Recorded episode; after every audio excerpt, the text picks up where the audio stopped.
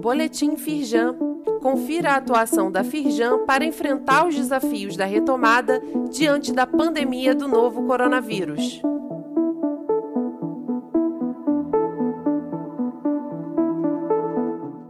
Edição de quarta-feira, 4 de agosto.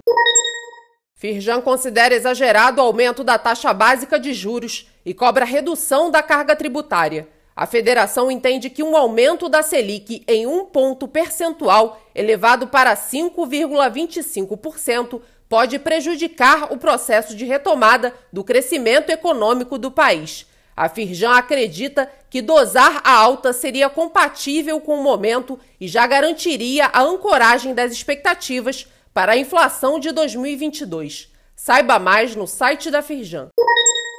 Pleito da Firjan atendido. Retomadas as obras no arco metropolitano entre Magé e Itaboraí. O ministro da Infraestrutura, Tarcísio de Freitas, vistoriou os trabalhos em andamento na BR 493. O governo federal trabalha para estruturar uma concessão à iniciativa privada para contemplar o arco metropolitano junto com a BR 116 e também uma extensão até Governador Valadares em Minas Gerais. Leia mais no site da Firjan.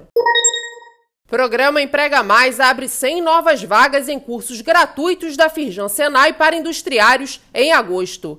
Para participar do programa Emprega Mais, a própria empresa deve realizar cadastro no Marketplace do Senai Nacional, selecionar os cursos desejados e indicar os escolhidos para o aperfeiçoamento.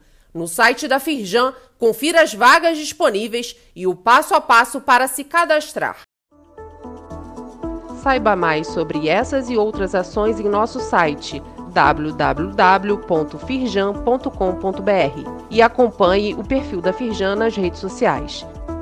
Boletim Firjan, informação relevante para a indústria fluminense.